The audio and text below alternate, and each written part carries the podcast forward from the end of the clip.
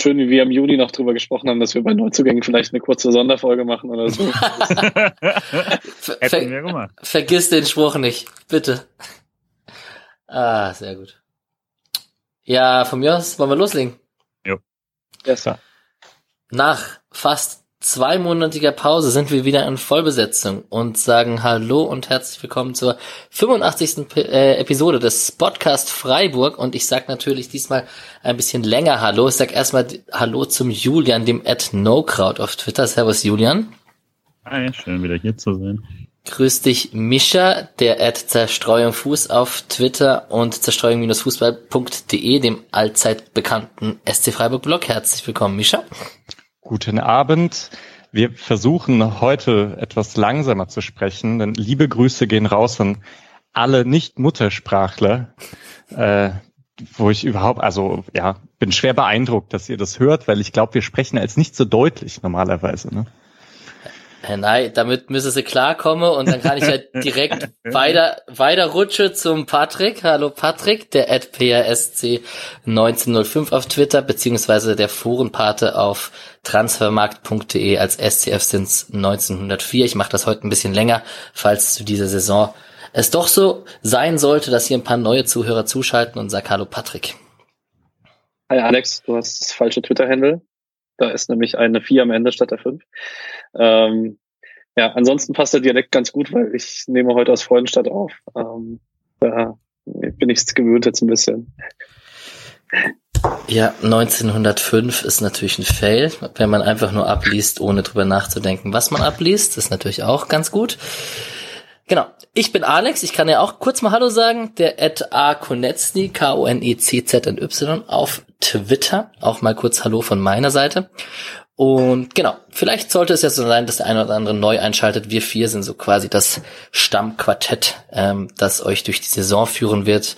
In der Sommerpause haben wir uns ein bisschen aufgeteilt und mal hat der Julian über die Frauen, mal hat der Patrick und der Mischa über die Vorbereitung und so gesprochen. Kommen wir später noch dazu da ich jetzt hier gerade so die lange Einleitung mache, mache ich natürlich auch den Spendenaufruf an dieser Stelle ein bisschen ausführlicher und sag, ähm, ja, verstehen wir natürlich, dass das über die Sommerpause ein bisschen nachgelassen hat. Da hat ja auch äh, episodentechnisch ein bisschen nachgelassen, beziehungsweise wir haben auch Pause gemacht. Aber wir gehen jetzt in die dritte Saison. Ähm, es werden noch Sticker kommen. Die englische Folge steht noch aus. Hier, Looking at You, Adrian. Uh, you know what I'm talking about. Aber ähm, das hat leider nicht ganz geklappt, so wie wir uns das vorgestellt haben. Ähm, aber aufgehoben ist nicht, aufgeschoben ist nicht aufgehoben. Äh, Karim Gede und Amir Abrashi ghosten mich manchmal so. Ich habe zwar, ich darf zwar mit ihnen schreiben, aber so richtig antworten tun sie auch nicht.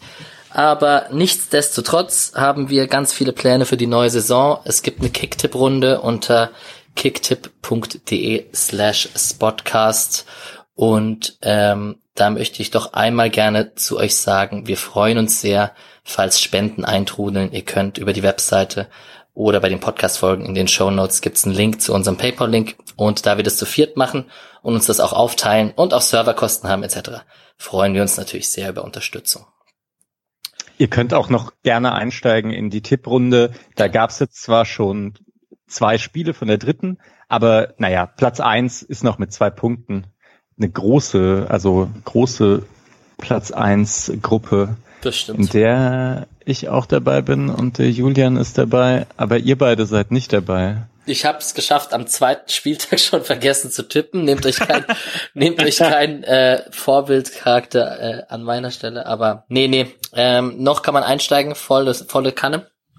Und ähm, Misha hat gesagt, von Anfang bis Ende wird er da oben stehen. Noch stimmt's, ne, mit den zwei Punkten. Noch stimmt's. Genau. Wir hatten eine kleine Umfrage auf Twitter zur neuen Saison, die streuen wir an den passenden Stellen ein. Auch eure Fragen, die ihr gestellt habt auf Twitter, werden wir eher an den passenden Stellen ähm, dieser Folge einstreuen. Und ich denke, wir gehen zum ersten Menüpunkt dieser Folge und sprechen ein bisschen über die Vorbereitung, über die Sommerpause. Der SC war mal wieder in Schrunz im Trainingslager. Ich glaube zum, weiß es jemand, zum 15. Mal oder sowas? Irgendwas, irgendwas in der Richtung. In, in unter Dutt war man, glaube ich, dort. Ähm, ich weiß nicht, ob man davor schon mal dort war. Aber Genau, es waren viele Spieler aus der Erfolgsmannschaft der, der zweiten, der, der zweiten Mannschaft dabei, aus der Regionalliga letztes Jahr. Also die ganzen Spieler, die jetzt hochgezogen wurden mit, mit Profivertrag, so Atobolo, Sildilia, Esequem, Schade, Burkhardt. Am Anfang waren auch noch äh, weitere U23-Spieler dabei, wie Treu, äh, Rosenfelder und Engelhardt und äh, zum Beispiel Tauriainen und Furra, die auch noch länger bleiben durften während des Trainingslagers. Das sind so ein paar Namen. Es ist alles ziemlich spannend mit der ersten Mannschaft und der zweiten Mannschaft. Ähm, man hatte ein paar Testspiele. Ich rate da kurz durch und dann übergebe ich auch das Wort an euch. Man hatte ein paar Testspiele mit dem ersten Spiel in Freiburg, mit dem 2 zu 1 gegen Saarbrücken, wo es Sildilia und Weishaupt getroffen haben. Ich glaube, da war Patrick im Stadion und hat uns davon erzählt. Wir hatten das 1 zu 1 gegen, äh, gegen den FC Vaduz mit dem Elfmeter von Höfler. Wir hatten ein 0 zu 0 gegen Leverkusen, äh, bei dem bei mir persönlich die Vorfreude auf die nächste Saison gestiegen ist, weil man schon ein paar Sachen sehen konnte. Ähm, dazu gibt es Folgen, Podcast-Folgen, die haben äh, Patrick und Mischa aufgenommen und haben uns ein bisschen durch die Vorbereitung geführt. Und dann gab es jetzt am Ende noch ein 2 zu 1, eine 2 zu 1 Niederlage und ein 2 zu 1 Sieg gegen den FC, nee, gegen Racing Straßburg. RC, ja. Ähm, genau, im ersten Spiel hat Keitel getroffen, in dem zweiten Spiel haben Furrer und Heinz per Elfmeter getroffen. Ja, was machen wir denn mit der Vorbereitung? Neuzugänge kommen wir nachher dazu. Mischa, ich glaube, du hast Straßburg gesehen, so über die volle Länge. Ähm, willst du uns was ein bisschen erzählen, so auch zusammenfassend vielleicht aus den Folgen mit Patrick und ein bisschen konnte man taktische Sachen beobachten oder ist alles beim Alten geblieben? Was, was, was wirst du denn so an ersten Eindrücken schildern? Ich glaube, die erste Folge hat noch Julian aufgenommen mit Patrick. Äh, so, äh, nur um es kurz einzuschieben. Ähm, aber die, also dort ging es ja um das 4-3-3 damals im ersten Testspiel, das es irgendwie gab und seitdem gab es es nicht mehr. Äh, jetzt wurde immer im 3-4-3 gespielt. Ich weiß nicht genau, wie viel das aussagt, da ich auch beim Test gegen Straßburg das Gefühl hatte, es geht vor allem darum, Match-Fitness zu erlangen also alle haben 90 Minuten durchgespielt und es gab jetzt an taktischen Dingen einfach relativ wenig Neues zu sehen. Ähm, ja, und das war wahrscheinlich auch etwas frustrierend für die Leute, die sich gerade das erste Spiel angeschaut haben, weil nach vorne recht wenig Abläufe zu sehen waren, das muss man schon sagen. Es gab nicht besonders viele Chancen, obwohl dort dann mal so eine richtige erste Mannschaft zusammengespielt hat. Äh, zwar war jetzt irgendwie Schalai und Jeong waren da nicht drin, aber dafür Höhler. Also man konnte schon sagen, das ist eine, ist auf jeden Fall eine erste und zweite Mannschaft gegen Straßburg. Ja, und das, das war ein bisschen mau. Und das zweite Spiel mit der, in dem die B-Mannschaft von Freiburg gegen die B-Mannschaft von Straßburg gespielt hat, die begann sehr, sehr gut aber wurde auch ein bisschen lascher. Also das waren jetzt so meine ersten ganz groben Eindrücke von den Straßburg-Tests, von denen ich mir schon auch ein bisschen mehr erhofft hatte. Aber was ich danach gelesen habe, ich fand es dann doch auch ein bisschen hart. Also das Spiel schien, glaube ich, sehr schlecht angekommen zu sein in der in der Sportclub-Bubble. Und es ist halt nur ein Testspiel. Äh, lieber Julian, ich wollte natürlich nicht äh, unterdrücken, dass du in der ersten Folge mit Patrick das Saarbrücken-Spiel besprochen hast. Ähm, die allseits bekannte Vorbereitungsfrage, Ergebnisse in Testspielen sind komplett irrelevant, ja oder nein? Also ja, wahrscheinlich. Ergebnisse auf jeden Fall. Ich glaube halt, was man, was ja dann doch wichtiger ist, ist immer das zustande kommen. Kann man natürlich sagen, ist es immer, aber naja, ist ein bisschen billig.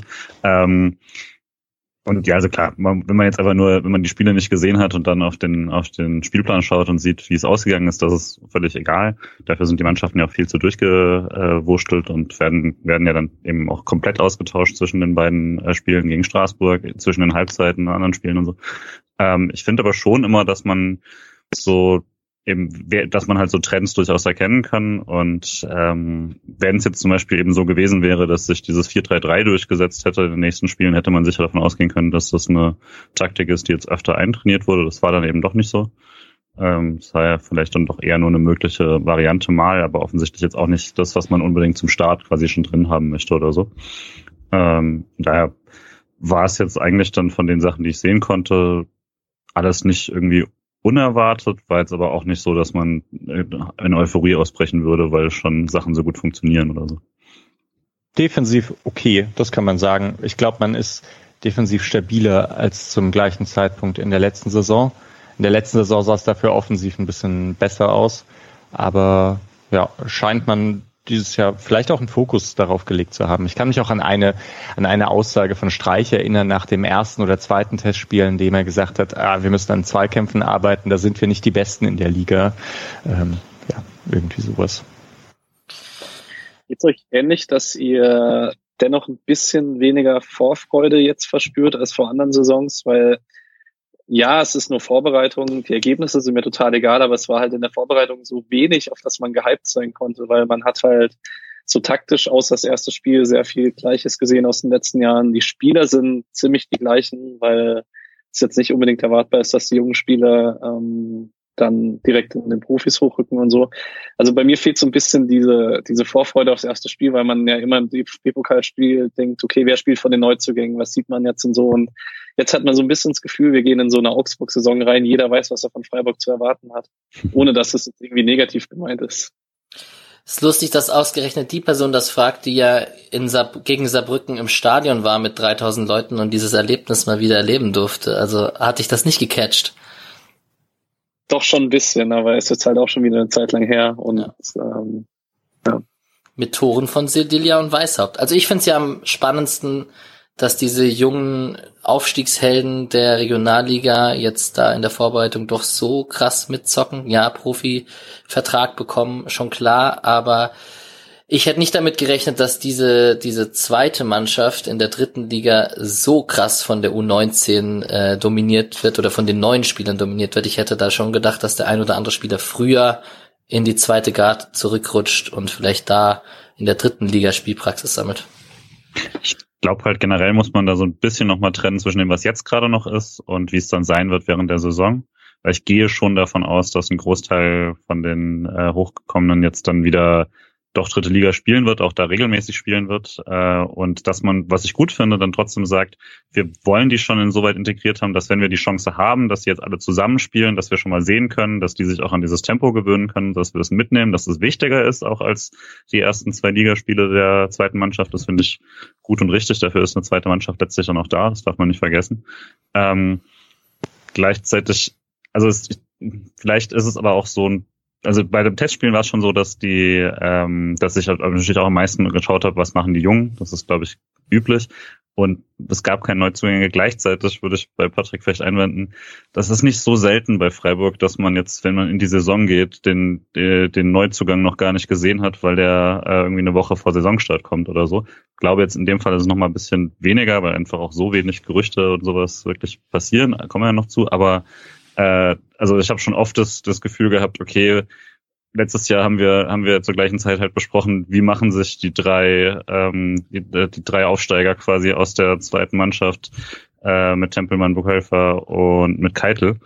Und dann war da oft, weil irgendjemand in dem Höfler spielen muss. Und dann erst als Santa Maria kam, war quasi klar, wie man überhaupt spielen wird. Und dementsprechend ist es glaube ich jetzt nicht so ungewöhnlich, dass man Anfang August nicht so den, den bei Freiburg eben noch nicht den fertigen Kader hat. Und dementsprechend, dass, dass, dass die Mannschaft noch größtenteils unverändert ist, liegt eben auch daran, dass keiner gegangen ist.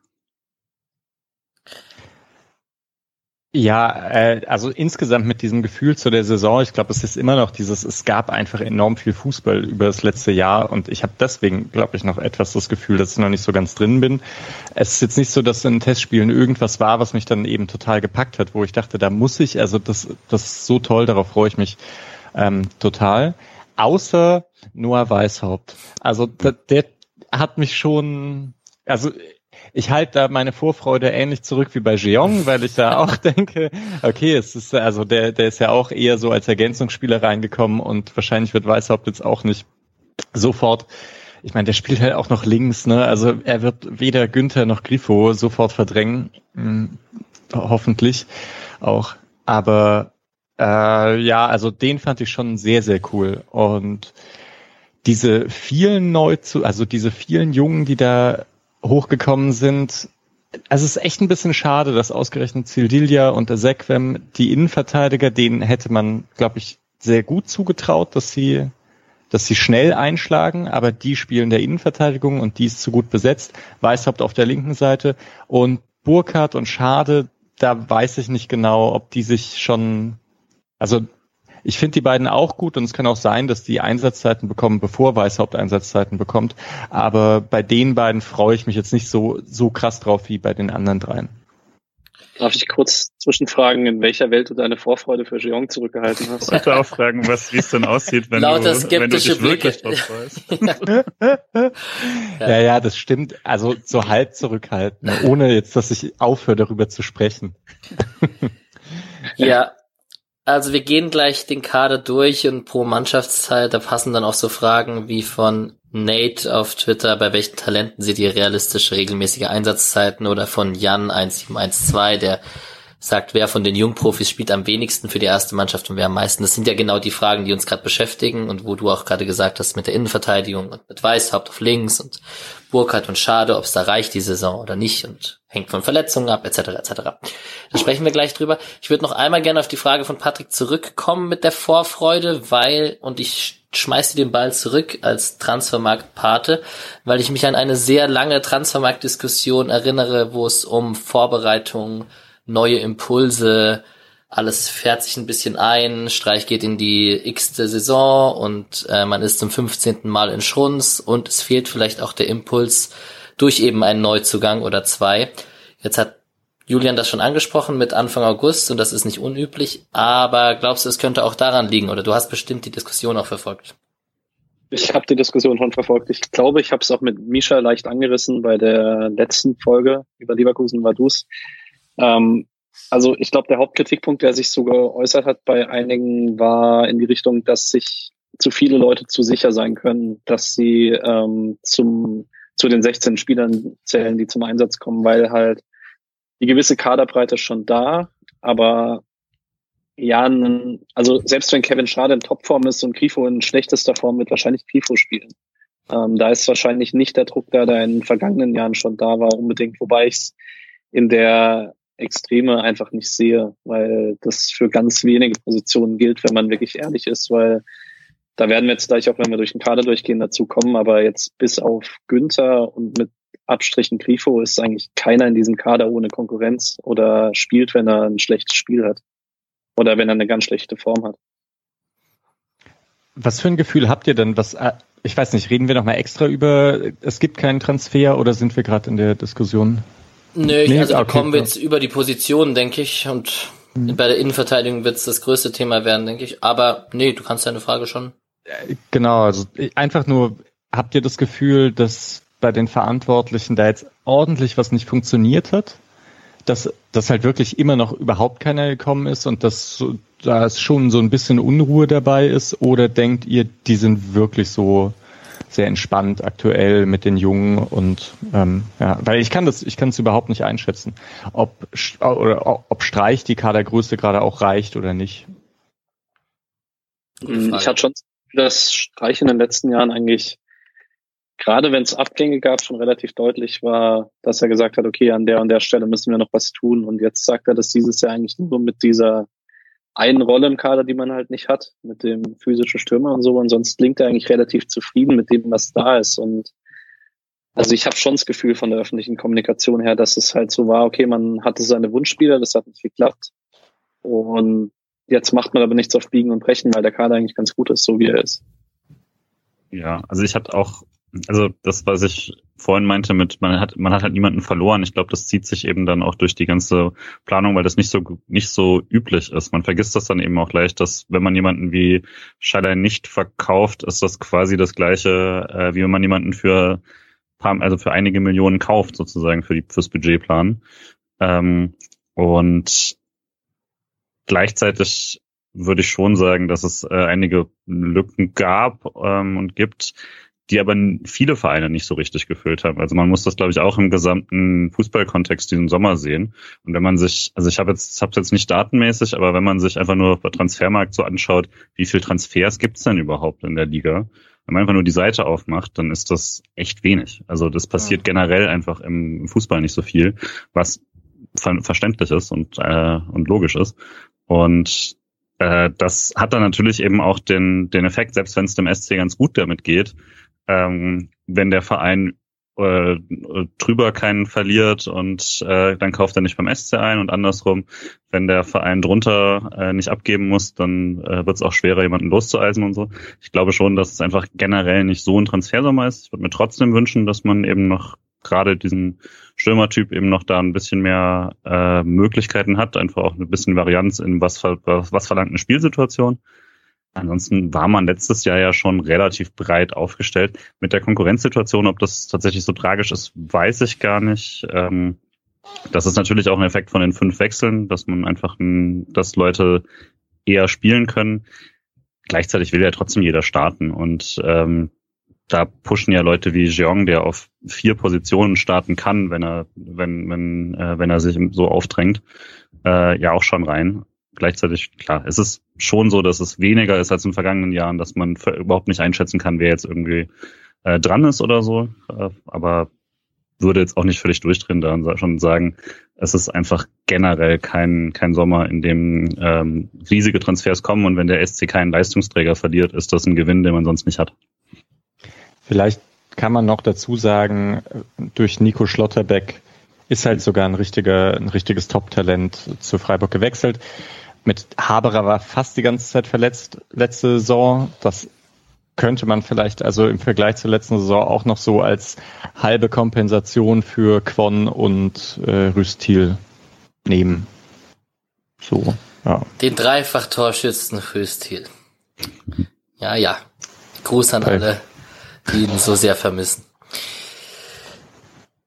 Ich gehe mal auf die einzelnen Mannschaftsteile ein. Das Kapitel heißt tatsächlich Kader und Transfer Season. Transfer Season äh, ist gar nicht so so richtig, wenn man es ehrlich nimmt, aber wir kommen ja dazu, haben wir auch schon gesagt jetzt. Ja, äh, Tor, Flecken, Uphof, Atubolu plus ein Sauter, der gerade irgendwie ein sehr gutes Spiel gegen Magdeburg gemacht hat und ein Tide, der zweimal die Null gehalten hat und irgendwie ausgeliehen ist bei Fern. Ja. Hatte zweimal die Null gehalten. Das letzte Spiel hat auf jeden Fall die Null gehalten. Ähm, Torwart, äh, Andreas Kronenberg läuft, oder? Ich äh, sehe nur Nicken. Schlechte Frage, muss, schlechte Frage ja, in die Runde, ich gebe es ja zu. Es ist auch, glaube ich, schon generell, also ich meine, ich weiß nicht, wie viel Einfluss er jetzt darauf hat, dass zum Beispiel dann eben aus der zweiten ständig äh, so Torhüter nachkommen können das ist ja schon auch bemerkenswert, dass dann Atubolo sieht einfach richtig, richtig gut aus, finde ich, ähm, für, für das Alter. So und wie Lukas Höhler, oder meinst du jetzt? ja, er spielt auch, auch noch gut, aber so. der, sieht auch, der sieht auch schon aus wie 26, ja. kein Witz, ja. ne? Aber ich also, dachte, wir sind jetzt beim Aussehen gelandet, aber ist doch, ja. äh, auch als Spieler sieht er, als Torhüter sieht er äh, sehr, sehr talentiert aus. Ja. Und ähm, nee, also deswegen, es muss schon, also es, ich weiß immer nicht, ob das dann, ob das dann irgendwie doch eine, Portion Zufall dabei ist, aber wie beim FCK das eben dann auch irgendwie ein Jahrzehnt lang so war, dass oder mehr, dass ständig gute Torhüter aus Kaiserslautern kamen. Finde ich sehr schön, wenn der SC da die neue Adresse wird. Ähm, und das, was das für ein Luxus ist, merkt man immer erst, wenn man Vereinen zuschaut, die das halt nicht haben. Und äh, sich so wenig Sorgen um die Torhüterposition machen zu müssen, ohne da Geld zu investieren, ist schon extrem. Ja, Patrick und ich hatten ja schon über Flecken gesprochen, dass es äh, super ist. Ich habe das Spiel gegen Magdeburg gesehen, in dem Sauter dann gespielt hat.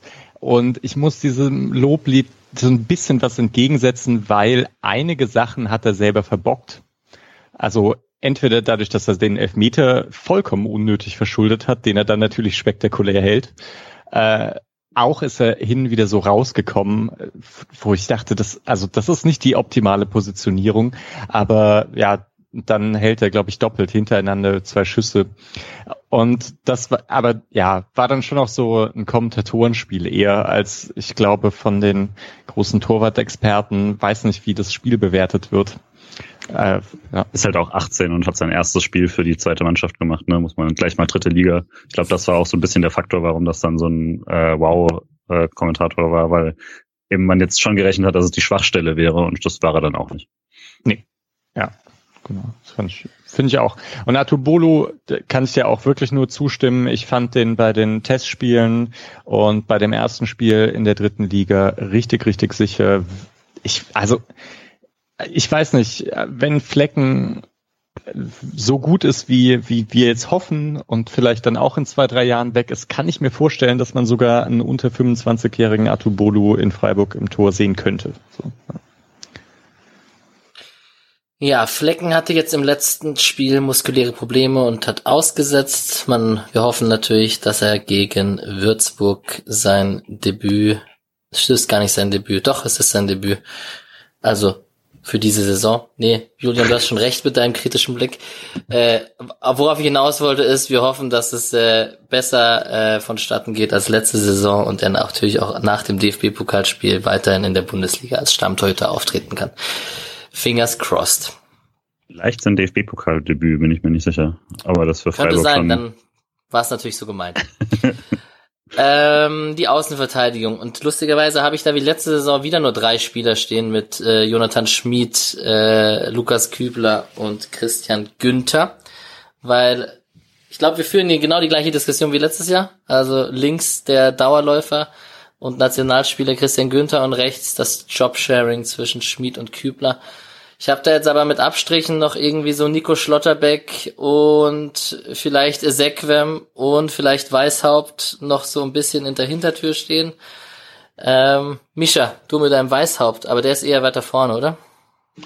Also er hat in der Regionalliga hat er Schienenspieler gespielt wie Günther, macht es aber ganz, ganz anders als Günther. Ich, also es wäre schon interessant, das auch zu sehen, wie er zusammen mit Grifo da spielt, weil er ist halt so ein dribbelnder Spieler einfach. So krass eigentlich. Immer, der macht da, also hat die Ballannahme und dann dribbelt er prinzipiell erstmal einen Spieler aus und zwar auch nicht, nicht irgendwie blöd, dass er dann den Spieler wieder hinter den Ball kommen lässt oder so, sondern auch richtig effektiv, passt weiter.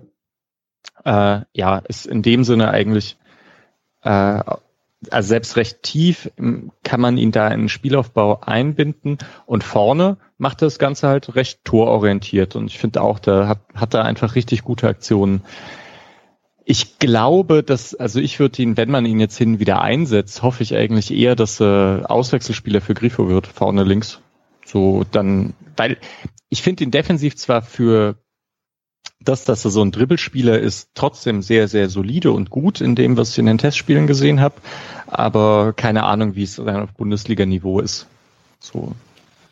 Ja. Zumal halt auch dazu kommt, es gibt halt keine Spielsituation, in der man ihn für Günther einwechseln würde, außer Günther ist verletzt, weil ähm, du nimmst ihn nicht raus, wenn du hinten liegst, Günther, weil er mit seiner Physis da Chancen kreiert und wenn man führt, bringt man auch nicht Weißhaupt für Günther links hinten. Das ist, äh, also es, wenn Günther wie die letzten Jahre als Ironman durchgeht, dann ähm, wird es keine Situation geben, in der Weißhaupt der links einen Schiedenspieler spielt.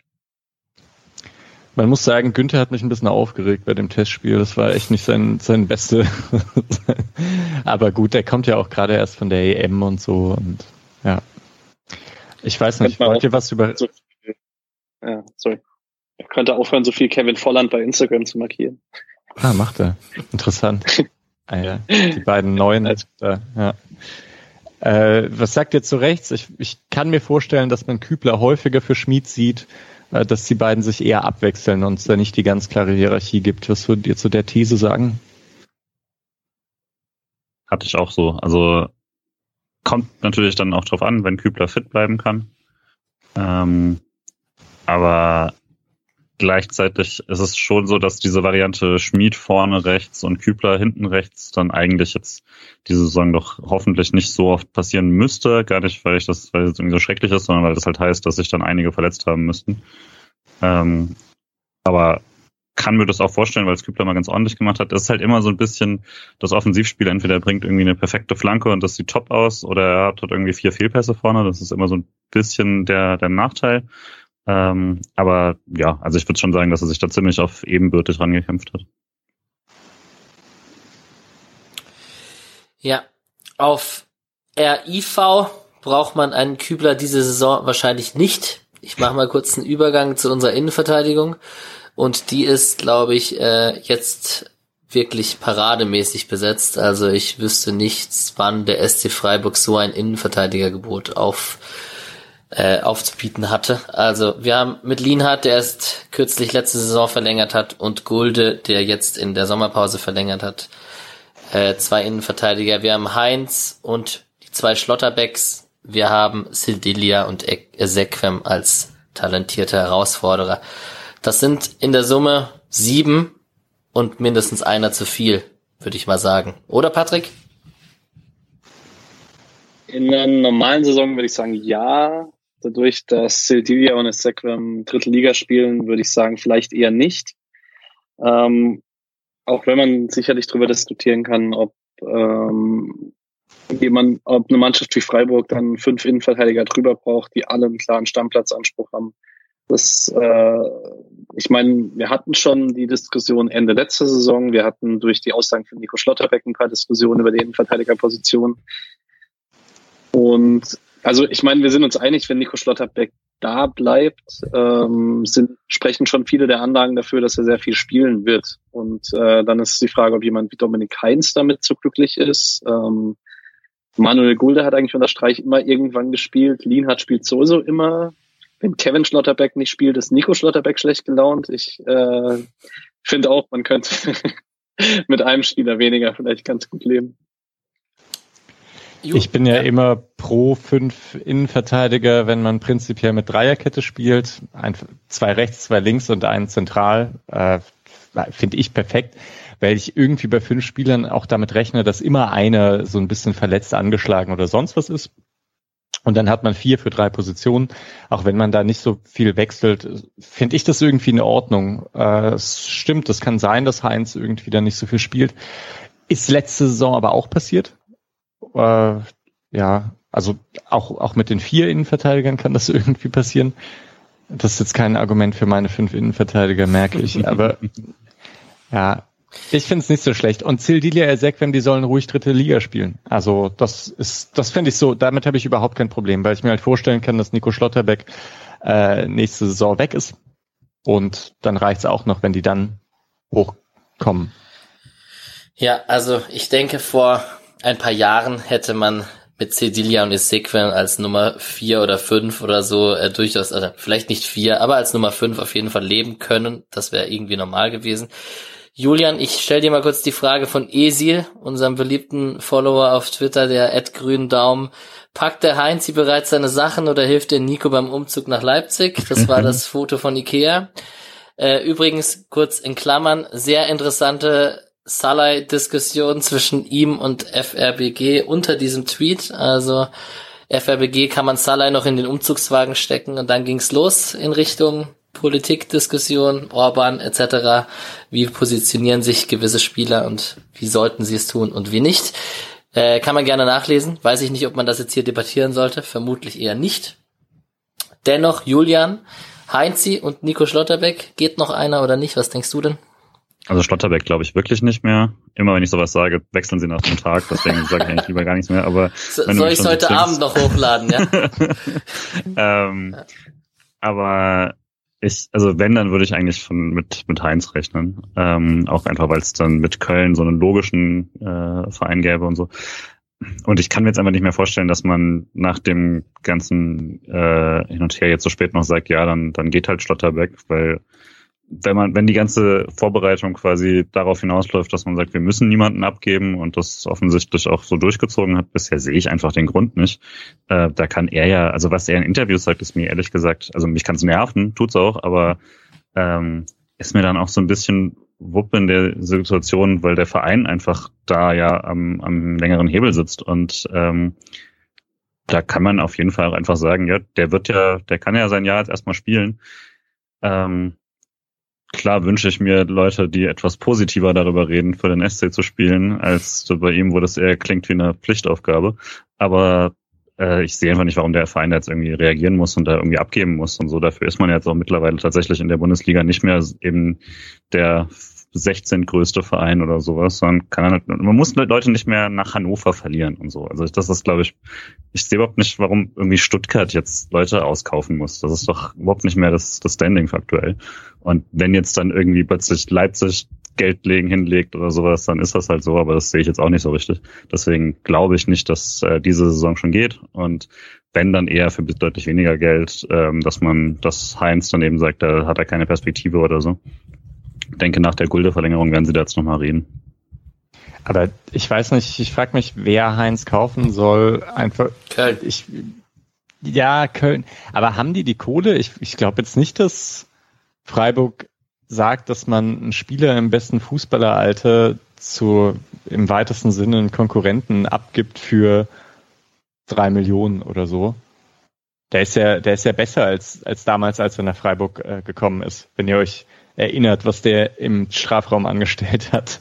Ja. Also, und der ist ja damals schon für fünf Millionen gekommen und ich glaube jetzt nicht, dass, dass Köln für äh, einen Innenverteidiger, der irgendwie sechs, sieben Millionen hinblättert, und wahrscheinlich ein ganz gutes Gehalt zahlt. Also, ist, also gerade weil so wenig passiert äh, auf dem Transfermarkt. Gebe ich dir voll recht. Für mich wäre das trotzdem irgendwie noch so ein klassischer Fall, wenn Heinz jetzt darauf unbedingt pochen würde und dahin wollen würde, würde man vielleicht eine Lösung finden. Könnte ich mir schon vorstellen. Und der liebe Lukas, der hier auch schon mit eingesprochen hat, freut sich natürlich schon auf seinen Heinzi. Aber gut. Bucklige. Der Bucklige, genau. Ähm, eine letzte Frage habe ich noch. Wir, wir sind gleich weg von den Innenverteidigern. Die ist von Dreisam Stettler vom Ad Fan vom SC und das ist so, wäre Nico Schlotterbeck der passende LIV für den linken Anker. Und man stelle sich mal einen linken Anker vor mit Nico Schlotterbeck, Christian Günther und Vincenzo Grifo. Das ist schon, das ist schon recht gut.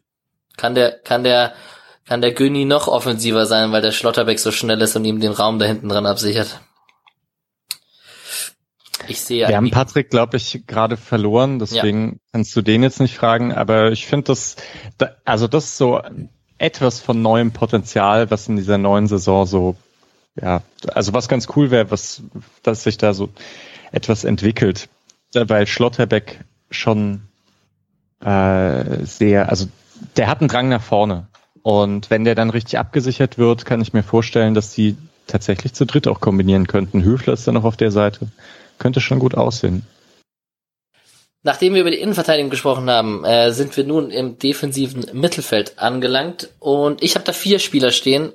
Mischa, du setzt den Haberer ja gerne offensiv variabel überall ein, wo er irgendwie gebraucht wird.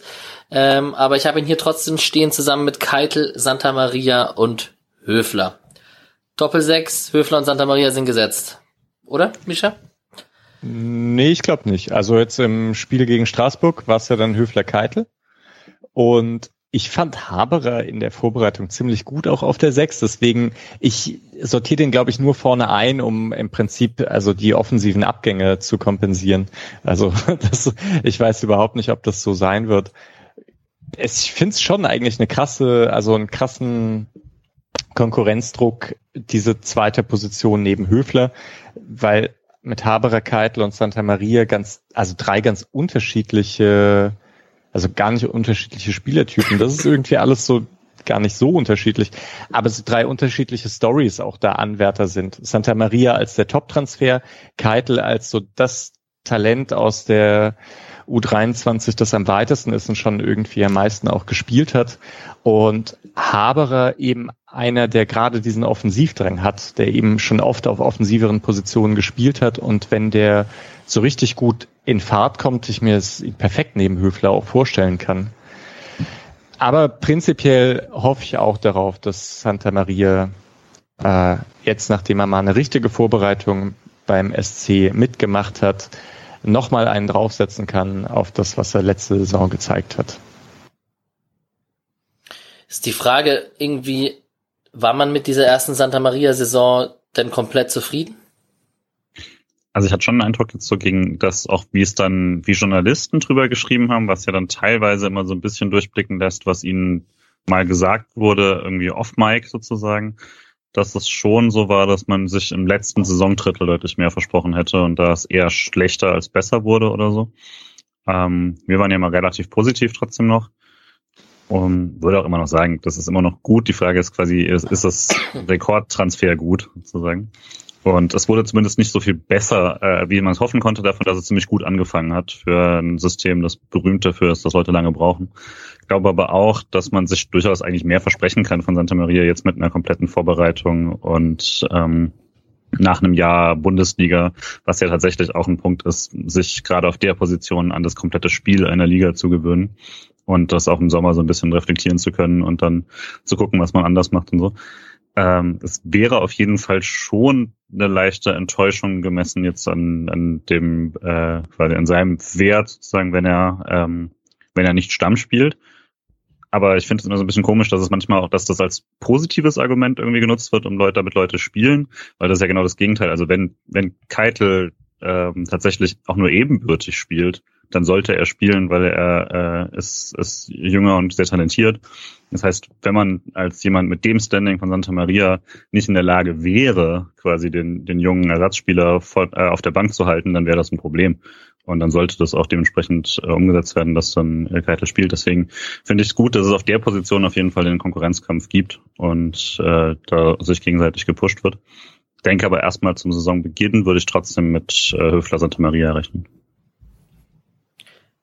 Ich finde es ja total spannend, dass die Ausgangssituation so anders ist im Vergleich zur letzten Saison, wo man irgendwie mit Tempelmann, Keitel, Bukalfa noch so eine andere Garde an jungen Spielern hatte und man irgendwie geguckt hat, welcher von Keitel, Tempelmann, Bukal verschafft's und Keitel hat sich ja offensichtlich da jetzt beim SC irgendwie durchgesetzt und dem traut man irgendwie zu, Nummer drei oder vier zu sein, während, kommen wir später noch dazu, zu unseren Leihspielern, aber Tempelmann jetzt bei Nürnberg und Bukalfa bei Regensburg gar nicht, auch nicht so die schlechten Rollen bei ihren Zweitligamannschaften spielen. Äh, dennoch andere Situation, wahrscheinlich vor allem durch den besagten Haberer, der jetzt eine andere Situation spielt am Anfang dieser Saison als am Anfang der letzten. Patrick, hattest du noch irgendwelche Ergänzungen zum defensiven Mittelfeld?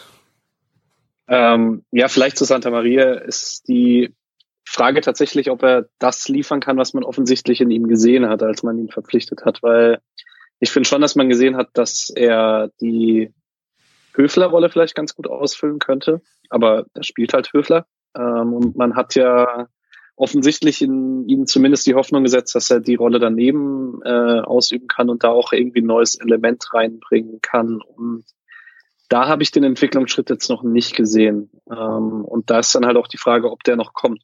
Ähm, klar, er ist erst eine Saison da.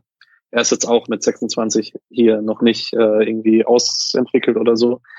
Aber ähm, da stellt sich mir schon, also ich habe da schon meine ersten Zweifel jetzt langsam und ich finde schon, dass die Ausstellung von Keitel gegen Straßburg ein gewisses Zeichen ist, weil Streich schon oft im letzten Testspiel dann die erste Elf einstudiert hat für das Pokalspiel jetzt zum Beispiel. Also mich würde es überhaupt nicht überraschen, wenn wir Keitel Höfler sehen beim Spiel in Würzburg.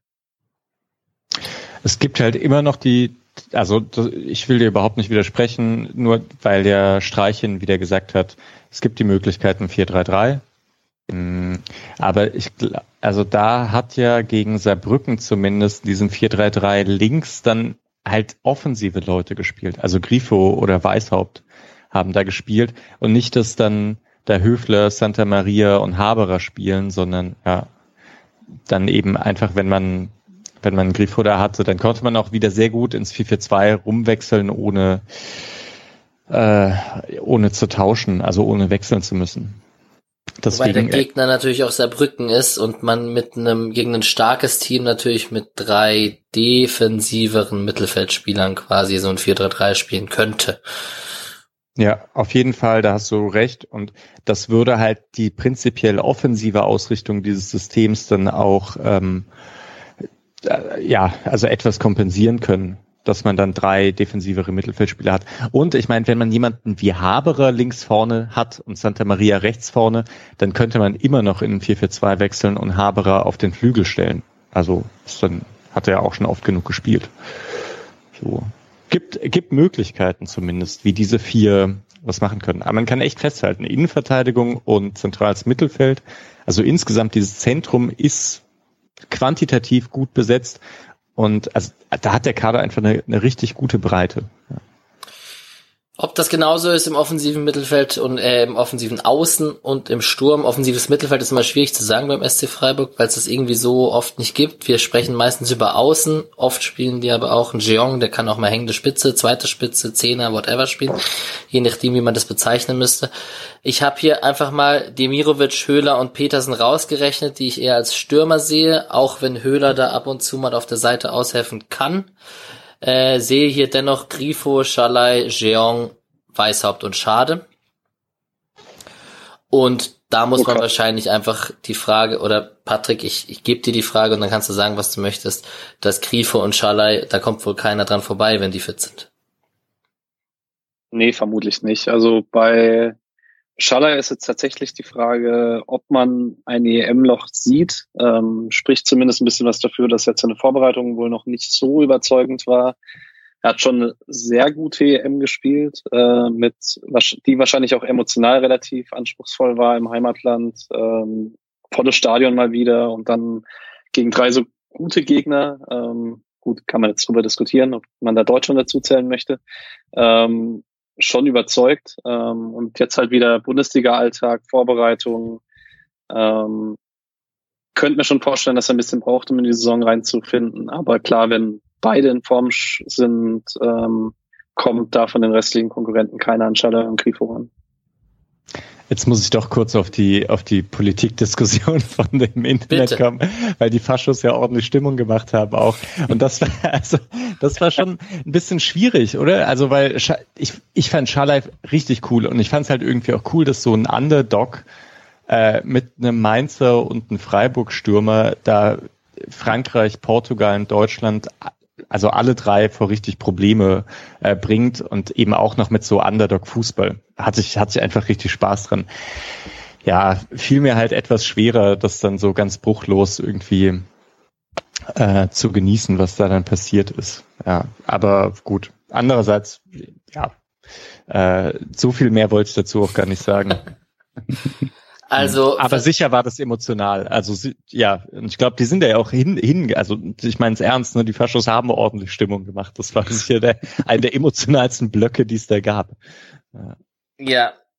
Dann halt doch kurz äh, Hintergrund. Schalay hat äh, unter anderem auch Fotos von der Pushkas Akademie, wo er auch äh, seine seine ersten Fußball-Profi-Schritte in Ungarn gemacht hat, gepostet und die ist wohl sehr äh, unter der Obhut beziehungsweise der liebe Herr Orban aus Ungarn profiliert sich auch da sehr gerne über den Fußball mit dieser Akademie und steckt damit drin.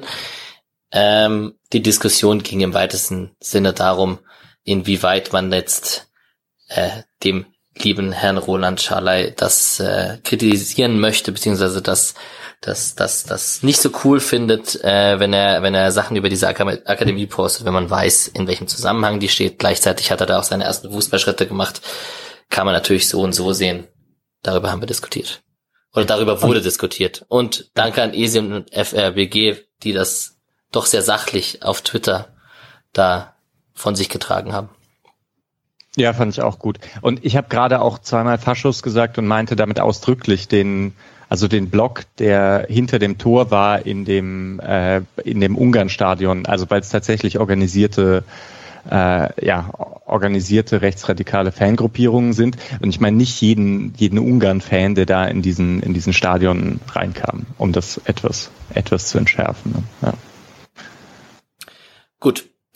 Julian, Grief und Schale haben wir besprochen. Jeong, die, die Frage müsste ich eigentlich Mischa stellen. Ich stelle sie jetzt trotzdem dir. Vielleicht gelingt ihm ja der Durchbruch dieses Jahr als Backup Nummer eins.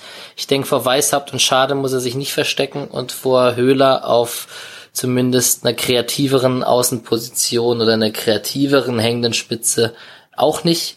Äh, Petersen wird auch nicht jünger. Vielleicht kommt der Jeong ja zu seinen Einsätzen. Also ich würde schon sagen, Backup Nummer eins ist eigentlich das Mindestziel für ihn eher. Also ähm, ich, aber eben, weil ich meine schon allein schon meinte, wenn man dieser, wenn man so Position für Position durchgeht, auch nochmal aufgeteilt, links, rechts, potenziell offensives Mittelfeld, wenn man spielt, hängende Spitze, ähm, ist ja eigentlich immer erster oder zweiter Backup im, äh, von, von dem, was, wie ich es gerne ausstellen würde, quasi.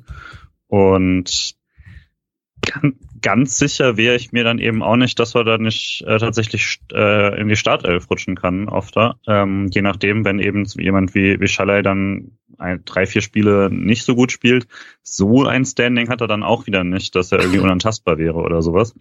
Ähm, und man muss jetzt auch mal sehen, vor einem Jahr haben wir über Jeong nur geredet in dem Sinne von, oh, überraschend gute Vorbereitung. Der sieht doch richtig gut aus.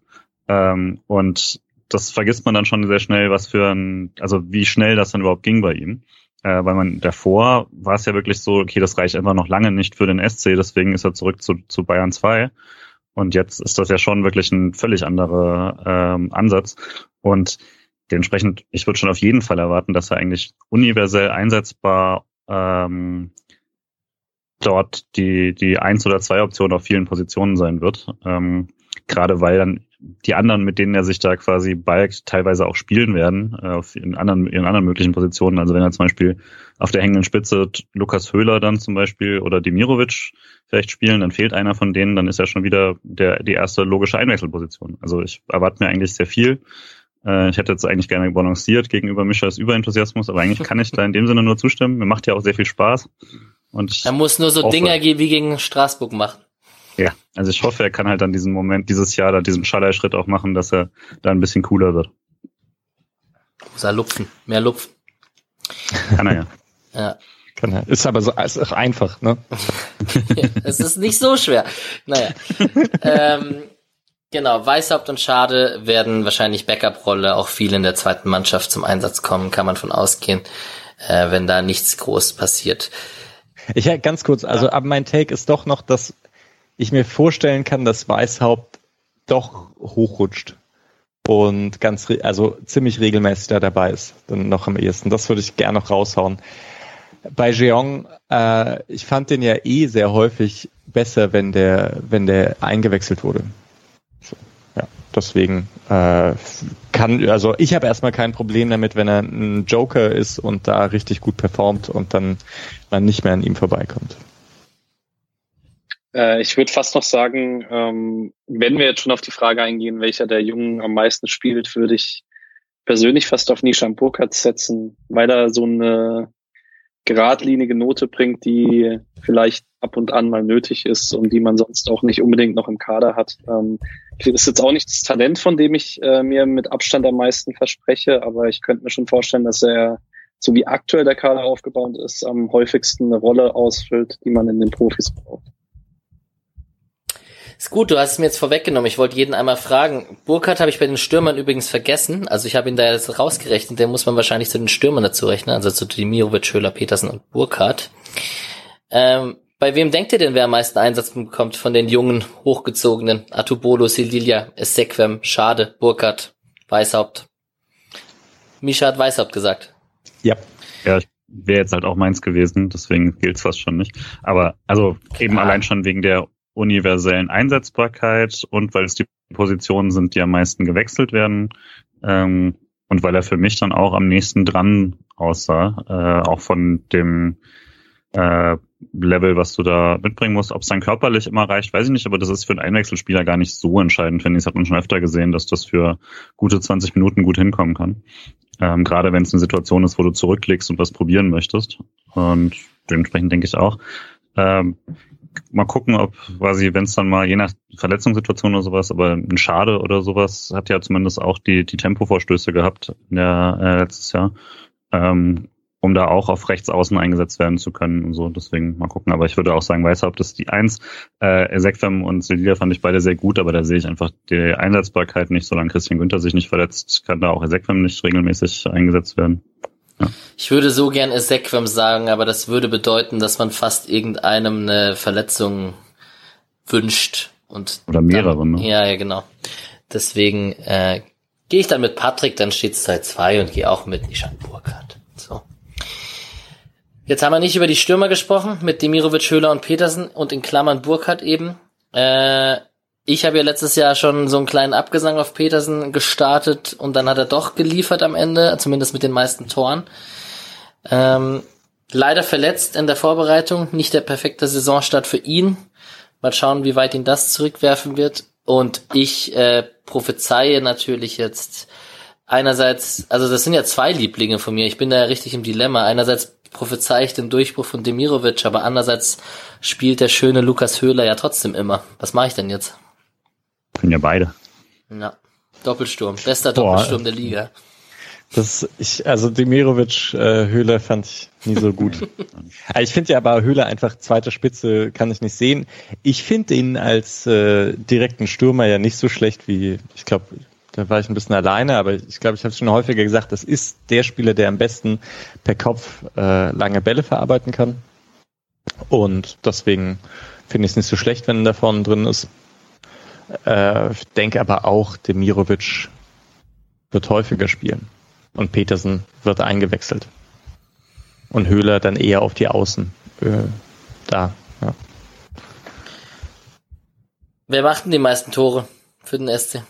Also es gab noch andere Stimmen abseits von den drei Stürmern, die ich zur Umfrage gegeben habe. Und das waren eben Schalay und Grifo. Die kamen vereinzelt noch zu Wort. Aber ich bin natürlich bei, na, ich bin bei Demi, bei aller Höhlerliebe. Der macht vielleicht die meisten Scorer, weil er so viele Vorlagen macht. Äh, ja, entschuldige, aber ich, ich sag jetzt einfach Grifo. Ich sag auch Grifo, weil wenn Höhler viel spielt, dann zieht er viele Elfmeter und die Elfmeter schießt Grifo. Sorry, dass ich es dir weggenommen habe. Alles gut. Und was sagt der Julian? Ja, ist schwer, weil es, also es ist der realistischste Pick vermutlich. Ähm, Grifo. Nochmals, ja, ich würde tatsächlich sagen. Ach. Also, äh, ja, Demi macht ich hoffe 18 dann, Hütten. Ich hoffe tatsächlich Demirovic, aber muss er dann halt jetzt auch mal, das war ja schon eher noch die Schwachstelle in seinem Spiel, das, das kalte Finishen. Und ähm, mal gucken. Also wenn alles gut läuft, dann Demirovic. So, wenn der Plan funktioniert, würde ich sagen, muss es Demirovic sein. Aber klar, das Elf- Elfmeter-Argument, das sind halt fünf, sechs Tore, ne? Also das kann man nicht einfach außer Acht lassen. Äh, dass halt beim SC niemand zweistellig getroffen hat letztes Jahr, ist ein, ist ein kleines Problem, würde ich sagen. Aber ähm, weiß nicht, ob sich das dann per se verändert. Ah ja, ich nehme auch Demi. Ähm, da wir jetzt noch nicht schon- tief über Stürmer gesprochen haben, ähm, ich, ich bin mir auch nie so ganz sicher, ob Demirovic in dem SC-System der klassische Goalgetter werden wird, weil ich das Gefühl habe, Freiburg gibt gar nicht so es gibt gar nicht so häufig die Situation, in denen er sich super wohl fühlt äh, im Abschlussbereich, sondern so im klassischen Freiburger Spielzug ist er halt der Stürmer, der so als erstes angespielt wird, das, was ja auch im letzten Jahr für viele Vorlagen gesorgt hat, aber Boah, Ich fand ihn gegen Saarbrücken schon sehr in der Luft hängend. Ich fand ihn jetzt auch sonst in einigen Testspielen sehr in der Luft hängend. Ähm, bin da noch nicht so hundertprozentig überzeugt, dass wir von Demirovic und Freiburg die krasse Torsaison sehen werden. Buh. ich glaube, es wird ausgeglichen. Ich glaube, es wird ähnlich wie letzte Saison, dass man mit Schala, Grifo, Demirovic, vielleicht Petersen, äh, Haberer würde ich nicht ganz ausschließen, dass der ein paar Hütten macht. Das hast Äh, du Höhler nicht erwähnt, oder was? Ah, scheiße, ja, Höhler macht sich ja auch mal. Also, der wird Chancen bekommen zumindest. Mann, er Mann, dann Mann. macht. Ja, die waren auch alle nicht so einfach. Also ich finde tatsächlich ein bisschen komisch, dass wir jetzt die ganze Zeit vom Stoßstürmer ausgehen, weil das war ja letztes Jahr dann doch so, dass Schalay und Grifo deutlich konstanter getroffen haben als der Rest. Also das ist jetzt nicht ein verrücktes Ding, wie es gerade sagt, sondern Grifo eins und Schalay zusammen mit äh, Petersen dann auf der äh, die zwei. Ja. Und äh, auch also dann durchaus noch mit mit Luft teilweise. Also ich kann mir das schon gut vorstellen, dass tatsächlich wieder keiner der der äh, Stoßstürmer vorne steht am Ende. Da wir gar nicht wissen, kommt. Ja, klar. Und wo, wo sollten wir nicht ganz außer Acht lassen? Vielleicht macht der die meisten. Ah, ich würde mich so freuen. Erstmal aus vier Metern ins leere Tor treffen. Ja, Testspiele. Ja, hängt natürlich auch alles ein bisschen damit ab, äh, mit welcher Aufstellung man spielt. Also das natürlich haben wir diese Viererkette, Fünferkette Diskussion und ist der Außenspieler eher auf Außen gesetzt oder ist er einer von drei Offensiven oder so? In einer, in, bei einer Fünferkette rücken die Außen ja ein bisschen rein. Ähm, das wird eh alles spannend und gegen Würzburg wird man da sicher die ersten Anzeichen schon mal sehen können. So, jetzt haben wir die Aufst äh, die, den Kader ausführlich besprochen. Ich würde mal gerne auf die Bundesliga zu sprechen kommen. Äh, habt ihr den Überblick, äh, welche Abos man für welche Spiele zu welcher Uhrzeit braucht und zusammen mit Magenta und was es alles kostet? Und, oder wie läuft's? Sonntag ist jetzt komplett der. Zone, ne? Und man kann bald samstags seine eigene Konferenz zusammenstellen. Habt ihr das mitbekommen? Mhm. Man kann bei Sky anscheinend jetzt dann bald den lang ersehnten Move bringen, dass man sich die Spiele selbst zusammenbasteln kann. Auch bei Sky Ticket. Das weiß ich leider nicht. Und bei Sky Go.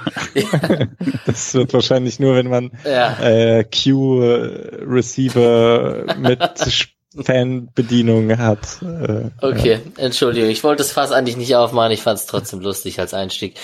Ähm, kommen wir zur Bundesliga. Wir haben gerade am Anfang der Episode hier gesprochen. Drei Heimspiele hat man noch im alten Stadion und dann geht's zurück ins, was heißt zurück? Dann geht's rüber ins neue Stadion, so muss man es sagen. Micha, ich dachte, du wolltest was sagen. Das Ach so, nee, sorry, ich, äh, ich habe gegähnt und genickt. ja, okay. Äh, genau. Das heißt, im Oktober wird man ganz offiziell, äh, Julian hat schon gesagt, das Timing war gut, sonst hätten wir irgendeinen Scheiß erzählt und hätten rumspekuliert und hätten es nicht gewusst, weil die Meldung kam heute raus. Das bedeutet, im Oktober wird man umziehen ins neue Stadion. Dauerkarte hat von uns, denke ich, keiner logischerweise, außer Patrick vielleicht. Ich glaube aber nicht. Doch. Tatsächlich. Also ich habe keine zugeschickt bekommen, aber ähm, ja, ich habe prinzipiell eine und habe die auch verlängert fürs neue Stadion. Sehr stark. Dann haben wir ja auch einen vor Ort, der das Ganze berichten kann und samstags dann wieder etwas hoffentlich voll trunkener aus dem Stadion kommt. Wir können Samstagabend nicht aufnehmen, sondern müssen das Sonntag oder Montag machen. Auch gut. Genau. Ähm, den Spielplan habe ich gerade vor mir liegen. Und normalerweise schaut man ja so auf den Spielplan und denkt sich, hm, leichter Spielplan oder hm, schwerer Spielplan.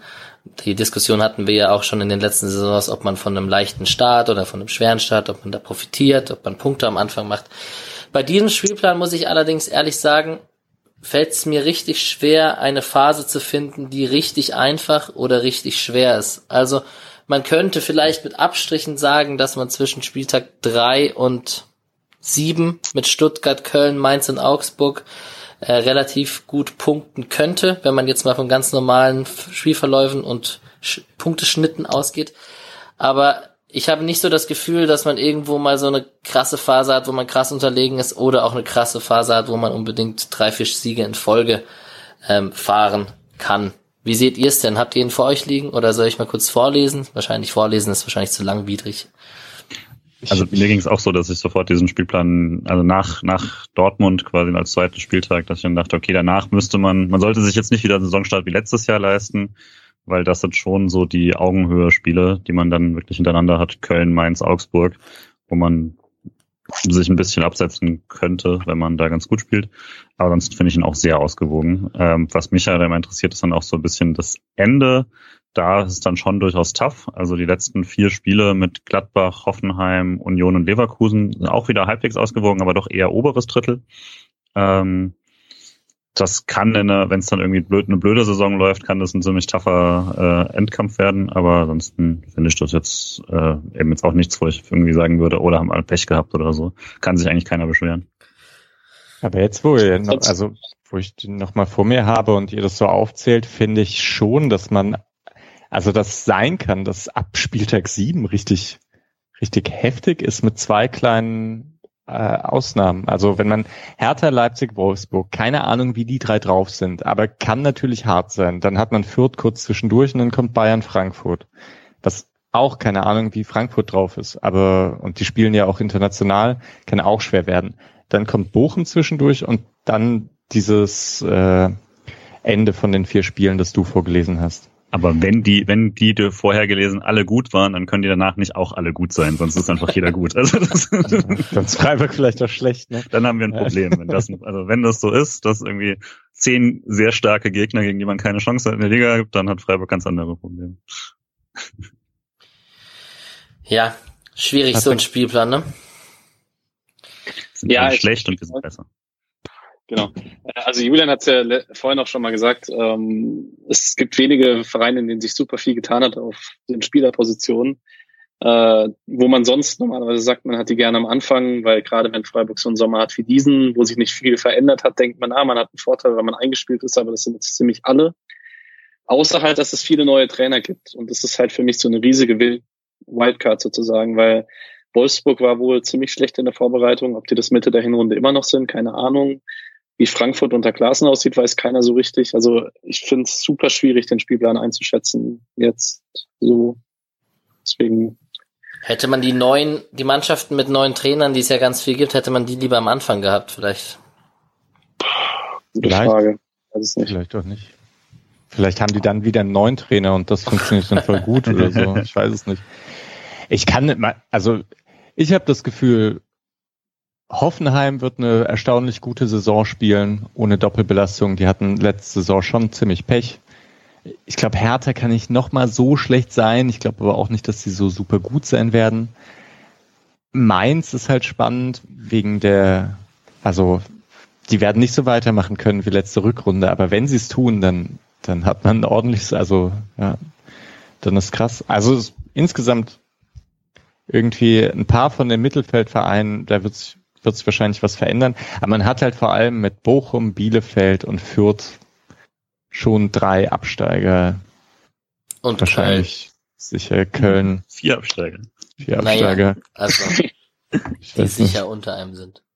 Ich finde halt, ich fände es schon mal gut, wenn man prinzipiell sagt, es gibt drei Absteiger, aber wenn es noch eine vierte Mannschaft gibt, die auch unter 20 Punkte hat oder so, dass es dann einen Absteiger mehr gibt. Ist glaube ich nicht, dass Köln, ich weiß nicht, ob Köln so schlecht sein wird, wenn Anderson fit ist.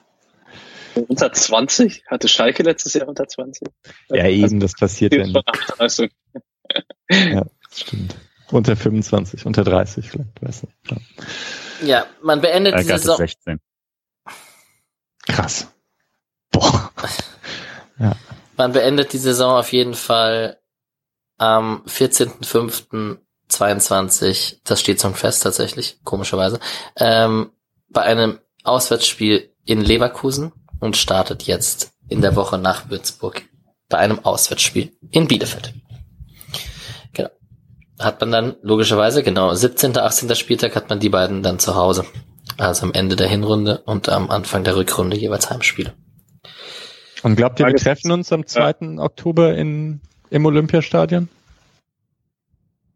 Am Wochenende des 2. glaube ich. Oder ja, ist ja auch egal. Sorry. 2. Ähm, Oktober, genau. Ah ja, genau, am Wochenende des 2. Oktober. Glaubt ihr, wir können dann äh, also, ins Stadion? Also ich hatte mich ja eher gefragt, da jetzt Zuschauer wieder zugelassen sind, ob Frank Krischmüller in Bielefeld im Block steht und Bielefeld. ah, Grüße also gehen raus. Lieber Frank, falls du uns hörst, lass dich nicht ärgern. ich würde schon hoffen, aber ich weiß natürlich nicht. Herbst, wer kann das schon sagen? Aber äh, ich finde, also jetzt, man kann ja jetzt schon, Freiburger können ja jetzt schon Tickets für Würzburg äh, auswärts kaufen. Und daher, äh, es wird vermutlich noch nicht das gleiche sein. Ich gehe nicht davon aus, dass man irgendwie schon bei 100 Prozent ist oder so und normale volle Blocks hat, aber ich also, naja, der Block also bei der Hertha kriegst genug. du auch trotz Corona-Beschränkungen äh, noch genug Karten. Also alles ja. entspannt. Ja. Wie ist denn die Inzidenz in Berlin, Alex? Die weiß ich gerade nicht auswendig. Das tut mir leid. Mhm. Naja. Gut. Ähm, ich habe noch ein, ein, einmal hier die Marktwerttabelle, weil wir jetzt gerade so über alle Mannschaften gesprochen haben. Ich finde sie ja trotzdem ganz interessant und irgendwie ist sie am Ende doch relativ realistisch so, wo man den, wo man Freiburg einschätzt, wenn alles ganz normal läuft bei allen anderen Vereinen und da ist man eben, hm, was ist man denn? Zwölfter, glaube ich. Ähm, auf jeden Fall vor Mainz, Augsburg, Union, Köln, Bielefeld, Bochum und Fürth. Das macht irgendwie Sinn, so wenn man sich's anhört. Und man ist dann halt im Mittelfeld trotzdem hinter Stuttgart, Hertha und Hoffenheim zum Beispiel. Alles, was drüber ist, sollte eh klar sein. Bei normalem Verlauf kann immer mal passieren mit Frankfurt und Wolfsburg und Gladbach etc. schon klar. Aber so Stuttgart, Hertha, Hoffenheim machen mir trotzdem nicht so viel Angst, muss ich ehrlich sagen. Naja, es wird mal wieder. Machen wir Bitte? Machen wir einen Tabellentipp? Ja, das ist die Sache. Das steht jetzt tatsächlich als nächstes an, obwohl wir natürlich bei Kicktip äh, mit dabei sind, aber wir kommen, glaube ich, nicht drum rum, dass das hier jeder einmal macht. Klar. Siebter. Ja, fang doch du mal an. Siebter. Wow. Okay. Stabil. Boah, weil, also, weil Schallei nochmal den nächsten Schritt macht und Grifo halt sowieso krass ist und. Weil zusammengeblieben. Und zusammen. Streich mag das. Und Hertha reißt nichts und Frankfurt, Frankfurt wird dieses Mal nicht so gut sein. Und so, soll ich sie jetzt alle durchgehen? Ich bin ja mal gespannt. Nein. Äh, nee, du hast recht. Also es müsste dann halt, man müsste halt wirklich Eintracht, TSG, Hertha und Stuttgart hinter sich lassen und keiner dürfte einen überholen von der Marktwerttabelle. Auch Mainz nicht. Ja. Und Union nicht. Union, sag ich, wird eine schlechte Saison spielen, tatsächlich. Aber wir werden sehen. Hm. Ich sag Platz 11. Ich habe auch gerade jetzt länger überlegt. Also ich glaube, ich hatte zehn. Ich glaube, ich bleibe auch bei zehn ähm, als relativ optimistischer Tipp. Aber jetzt, wenn sieben schon der, der Benchmark ist, dann ist es gar nicht mehr so optimistisch. Ähm, aber ich kann es mir schon ganz gut vorstellen eigentlich tatsächlich, weil man würde schon sagen, genau dieses Bindeglied der Liga mittlerweile eigentlich einnimmt. Ähm, wo es dann eben nicht, also wo dann Vereine wie Stuttgart dann doch vielleicht nochmal drüber sind, aber irgendeiner von denen hat immer eine schlechte Saison und äh, man dann doch deutlich bessere Kader hat als, äh, als eben die, die vier genannten schlechten Vereine, in Anführungszeichen. Und äh, ja, also ich würde mir wünschen, hoffen, dass diese Stabilität, die man da hat, dann auch für ein stabiles äh, Mittelfeldergebnis reicht. Und bei sowas ist ja immer, wie wir letztes Jahr gesehen haben, wenn dann mal in richtigen Phase ähm, es plötzlich gut zusammenläuft und ein bisschen Glück dabei ist, dann kann man auch nach oben rutschen. Und wenn es in der gleichen Phase schlecht läuft, rutscht man ein bisschen nach unten, aber hätte immer noch dann eben einen entsprechenden Abstand, um nicht wirklich ganz tief in den Abstiegskampf reinzugeraten. Mein Faustpfand übrigens für meinen positiven Tipp ist auch eine leichte neue Stadion-Euphorie. Oh. oh. Das kann aber schon auch negativ. Äh, das ist korrekt.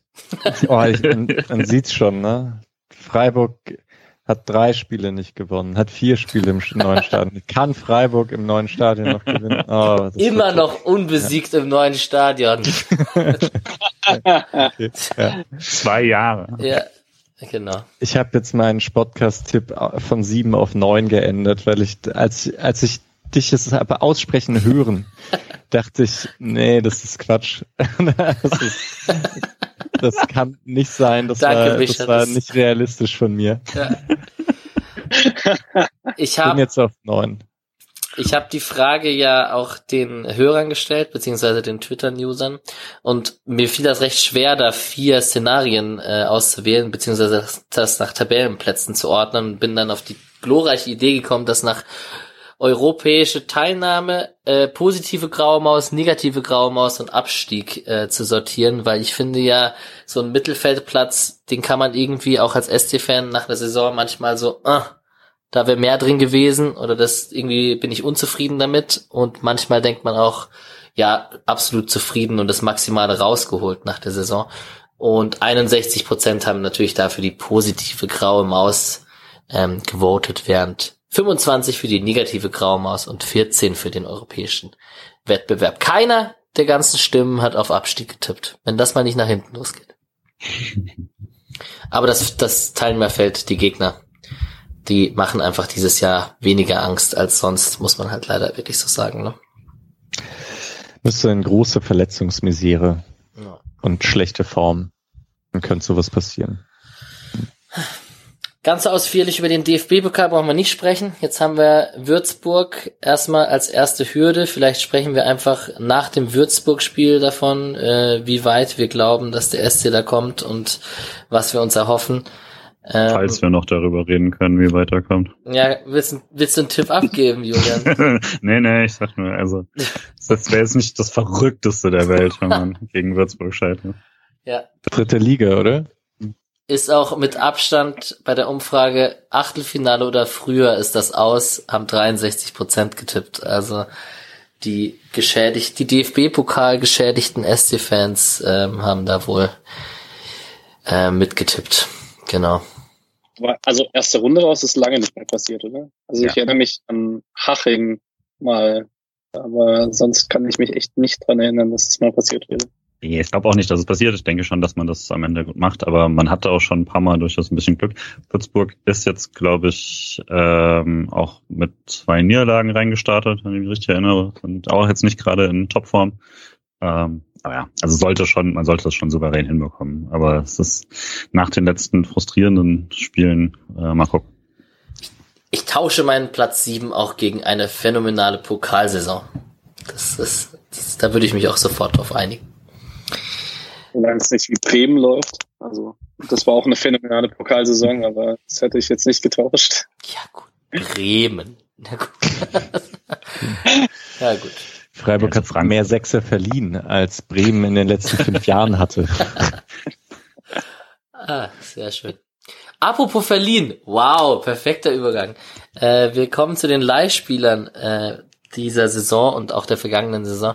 Ähm, erstmal zwei, die zurückgekommen sind Und das ist tatsächlich Patrick Kammerbauer, der jetzt äh, bei der zweiten Mannschaft äh, in den ersten zwei Spielen in der Startelf stand und da gar nicht so eine schlechte Rolle gespielt hat. Vielleicht die dritte Liga bei ihm für die bei der zweiten Mannschaft, vielleicht tut ihm ganz gut, da so als halb erfahrener, halb ähm, ja, wie, wie alt ist er? 26? 24. 24, 25? Ja, irgendwie sowas. Ja. Aber er hat offensiver Außenstürmer gespielt. Ganz komisch, Ja, weil der ja, der ist Sechser eigentlich. Dachte ich. Kammerbauer. 24, du hattest recht. Äh, genau. Und der andere ist ähm, der schon viel besprochene Nico Schlotterbeck, der bei Union Berlin eine gute Saison gespielt hat, eine gute U21 EM gespielt hat und jetzt zurück beim SC ist und alles weitere haben wir zu ihm, glaube ich, schon früher in dieser Episode besprochen. Leihspieler in der kommenden Saison. Tide bei Ferl, dritte Liga. Äh, Patrick, du hast irgendwas gesehen, glaube ich, ne? Hast du es gesehen? Ich habe es nicht gesehen, ich habe es nur bei Transfermarkt Ah. gesehen. Ähm, aber Tide die ersten beiden Spiele beide zu null. Ähm, obwohl der Stammkeeper der letzten Saison geblieben ist bei Ferl, direkt Stammtorhüter und ähm, also die, die die Spiele gesehen haben, da war der Eindruck wohl sehr positiv. Ähm, ich meine, der kam auch damals als ziemlich großes Talent aus Bochum nach Freiburg. Ist jetzt kommt nicht komplett aus dem Nichts, aber ist schon, also die Breite auf der Torhüterposition ist schon beeindruckend, hatten wir es ja vorhin schon davon. Ja. Ähm, ebenso habe ich vorhin schon angesprochen, die zwei Namen Tempelmann und Bukalfa. Einmal bei äh, erst- ersten FC Nürnberg und einmal bei Jan Regensburg. Bukalfa auch schon mit einem Tor im zweiten Spiel der zweiten Liga. Ähm, genau. Darf ich Interessant. da kurz Ja. äh, Regensburg allgemein ähm, sehr empfehlenswert als Freiburg-Fan mal drauf zu gucken, weil Bukalfa war jetzt gut und äh, Faber macht echt sehr viel Spaß dafür, dass es äh, ja bei ihm auch ein großer Sprung ist aus der Regionalliga und äh, ich weiß, er ist jetzt nicht mehr verliehen oder so, aber mit 24 das erste Mal Profiliga und direkt so abzuliefern, beide Spiele durchgespielt, beide Spiele auf, äh, auffälligste Offensivspieler, ist cool. Bukalfa hat so zweiten, also zweiten zentralen Mittelfeldspieler gespielt, eher so die offensivere Variante, de, den nicht so viel Ballkontakt da hat, äh, also prinzipiell ähm, im, im Aufbauspiel. Aber ich fand das Tor halt ziemlich cool, weil er erobert den Ball selber im Gegenpressing und schießt dann. Das ist schon, das hat was. Genau. Tempel habe ich jetzt nicht gesehen, richtig. Ihr? Nee, aber spielt mit Mats Möller-Deli, ne? Ja, Stimmt das noch? Ja. ja. Ich weiß nicht, Patrick, hast du ihn gesehen? Nee, ich war Sonntag schon im Urlaub, deswegen habe nichts gesehen. Ähm, jetzt muss man aufpassen, ne? Kräuter Fürth spielt in der ersten Liga und Schalke in der zweiten. Das ist echt ein bisschen verwirrend. äh, Lu Luca Itter, Linksverteidiger bei Kräuter Fürth, darf man nicht vergessen. Den haben wir ja anderthalb Jahre ausgeliehen. Der spielt da bei Fürth. Die Laie ging auf, weil jetzt Raum nach Hoffenheim wechselt und er geht da wahrscheinlich als Stamm Linksverteidiger in der Erstligasaison. Das tut ihm wahrscheinlich auch sehr gut. Und der gute Pieringer ist bei Schalke 04 untergekommen. Und das wird sicher spannend, was der da reißen kann dieses Jahr. Und hat er als Problem, dass er, Ja. ja. dass Terodde da spielt. Ja. Der jetzt schon wieder drei Tore gemacht hat, glaube ich, in zwei Spielen. Ich glaube, er braucht irgendwie jetzt noch elf, um dann Rekordtorschütze der zweiten Liga zu sein. Wird, wird nicht ganz leicht. Ja, weil also- auch als, ja. Welches Idiotenteam hat den auch so frei stehen lassen die ganze Zeit? Also, ja, das stimmt. also äh, ja, sorry, äh, äh, Kiel. Kiel. Kiel hat halt verloren. Ja, das stimmt natürlich. Bei zwei Standards echt sehr, sehr frei. Naja. Äh, zu Itter vielleicht noch, äh, da sah es mal zwischendurch so aus, es wird Staphylidis nach Fürth wechseln, er ist jetzt aber nach Bochum, aber ähm, alle Zeichen sprechen dafür, es würde Fürth noch danach suchen, dass man jemanden dort findet, der zumindest links hinten spielen kann, weil Itter ist aktuell der Einzige im Kader ähm, und dann wird man mal sehen, wie gut der Konkurrent ist, da kommt oder nicht. Aber klar, ich meine, wenn er auf Dauer in Freiburg sich durchsetzen möchte, dann muss er sich in Fürth auch durchsetzen. Genau. Dann kommen wir ganz kurz zu den Abgängen diese Saison, nur um die auch einmal kurz erwähnt zu haben. Wir haben Borello bei Dresden. Dresden sicherlich auch aus Freiburg-Brille ganz interessant, weil da Luca Herrmann, der auch im Podcast-Interview noch am Ende der letzten Saison war, ähm, und Dafferner im Sturm zusammen mit Borello, die spielen jetzt alle bei Dresden in der zweiten Liga. Genau, dann haben wir Quon, der ja zurück äh, der spielt jetzt bei den Suwon Blue Wings. Wir haben Florian Katt bei Titz und Magdeburg. Der hat nicht gespielt jetzt, ne, gegen die zweite Mannschaft. Nee. nee. War Cut verletzt, das, das kann ja gar nicht sein. Das ist ja echt verrückt. genau. Dann haben wir Okorochi, der mittlerweile bei Sandhausen spielt. Und Abrashi, der bei den Grasshoppers Zürich äh, jetzt in der Schweizer Liga spielt.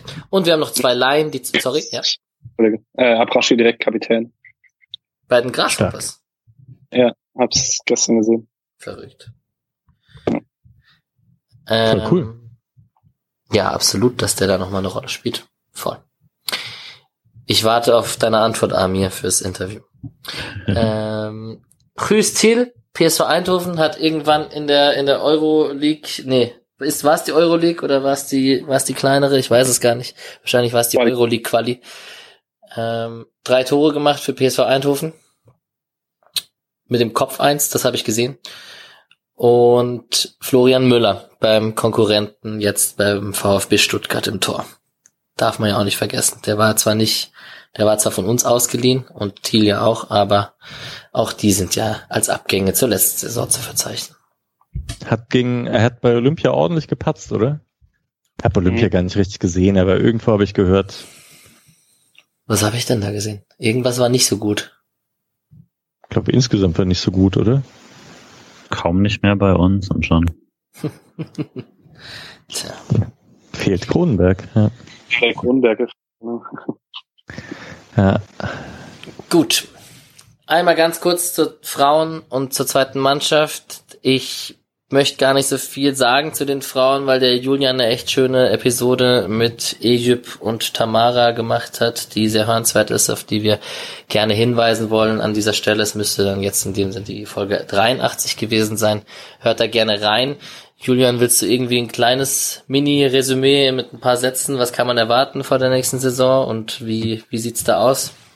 Ja, also was wir nochmal rausgearbeitet haben in der Folge, war auf jeden Fall, dass es im Gegensatz zu sonst, wo man immer nur darüber redet, wie viel Spielerinnen der SC wieder verloren hat und was für ein großer Umbruch das jetzt wieder ist zum vierten Jahr in Folge oder so, es diesmal tatsächlich so ist, dass man zwar äh, mit Stark jemanden sehr guten verloren hat, aber ansonsten eigentlich einen Kader zusammen hat, ähm, der, wo es Neuzugänge gab und äh, der Kader sonst größtenteils zusammengeblieben ist und die meisten äh, Talente auch noch da sind und so. Daher könnte es durchaus sein, dass die Saison mal ein bisschen ähm, weniger schwer wird, sich einzuspielen am Anfang.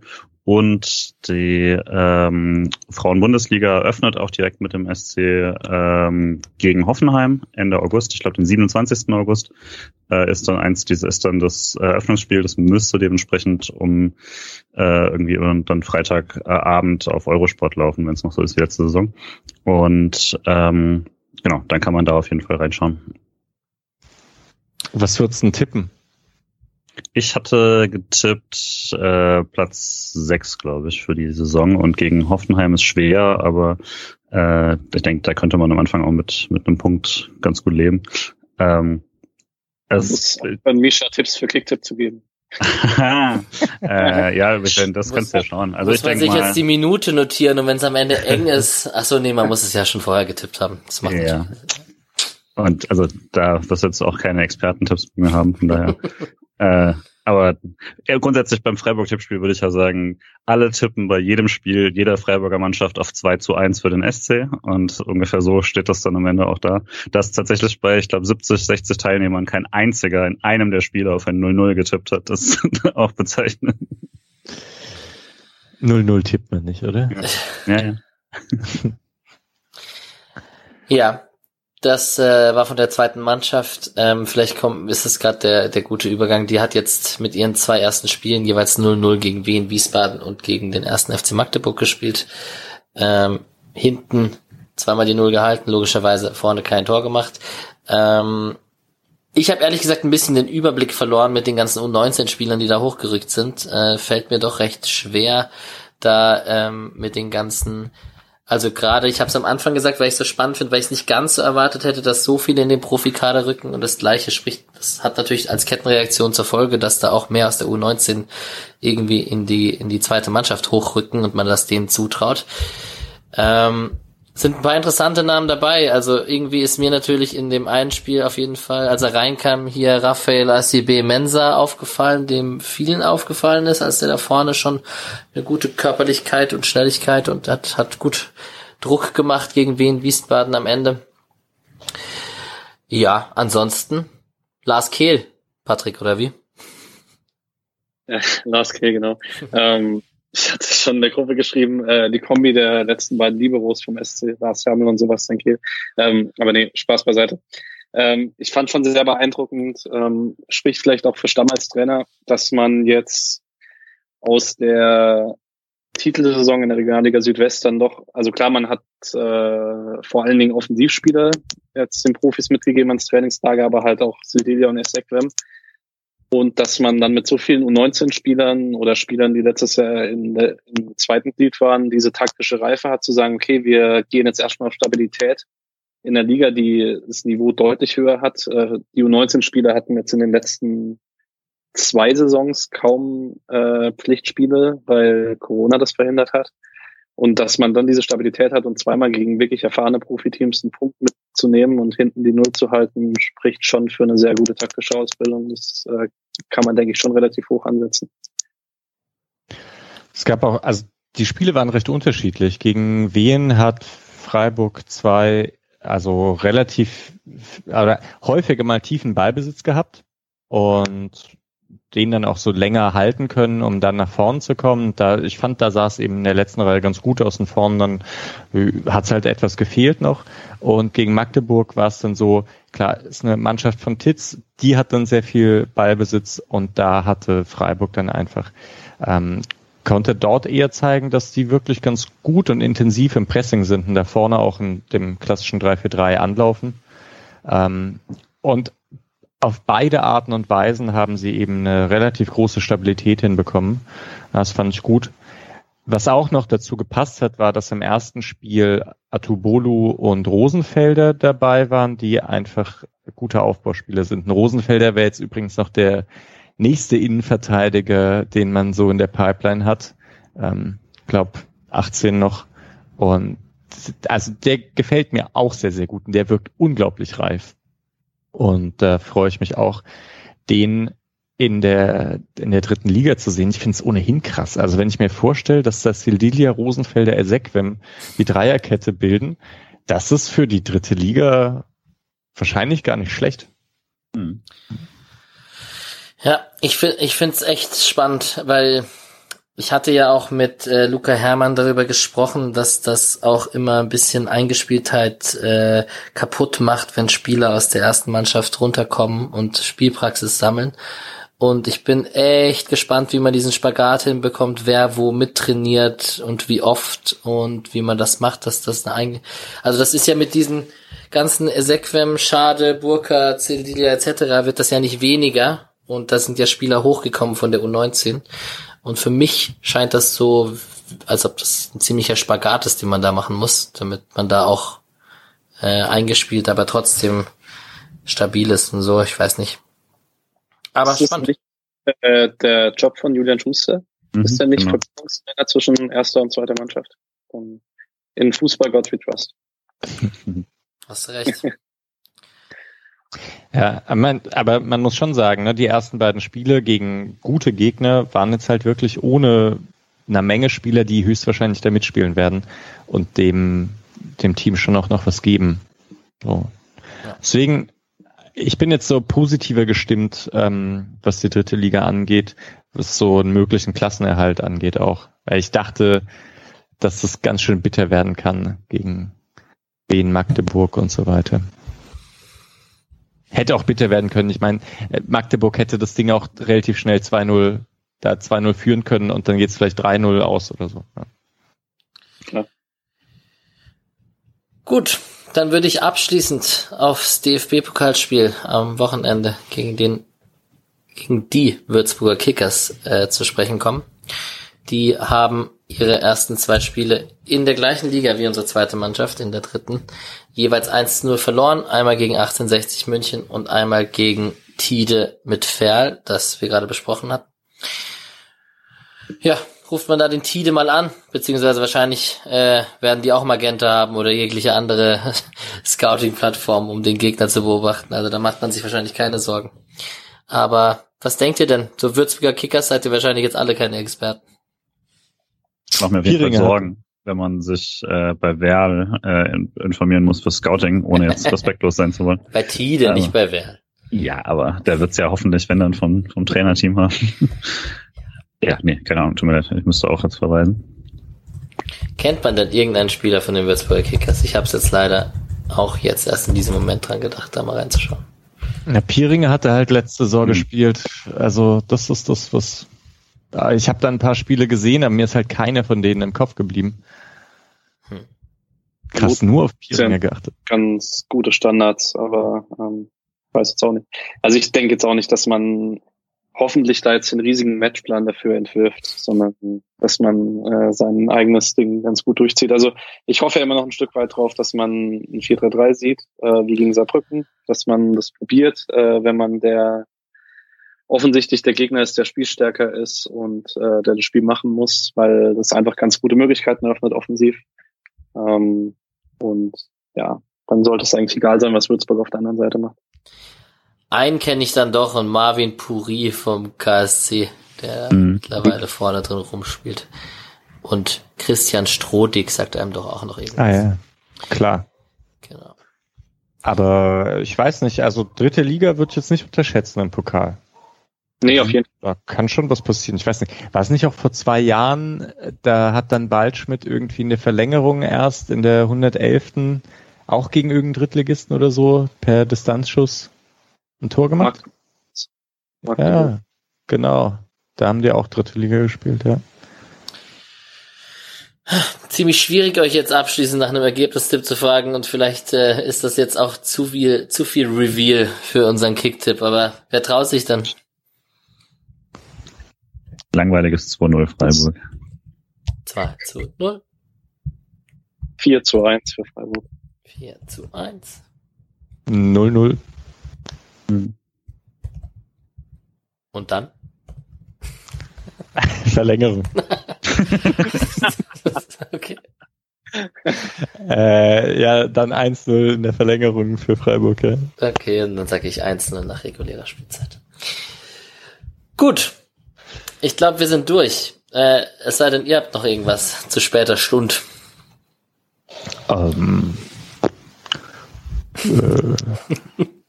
ich hoffe, wir sehen uns bald im Stadion. Ja. In welchem auch immer.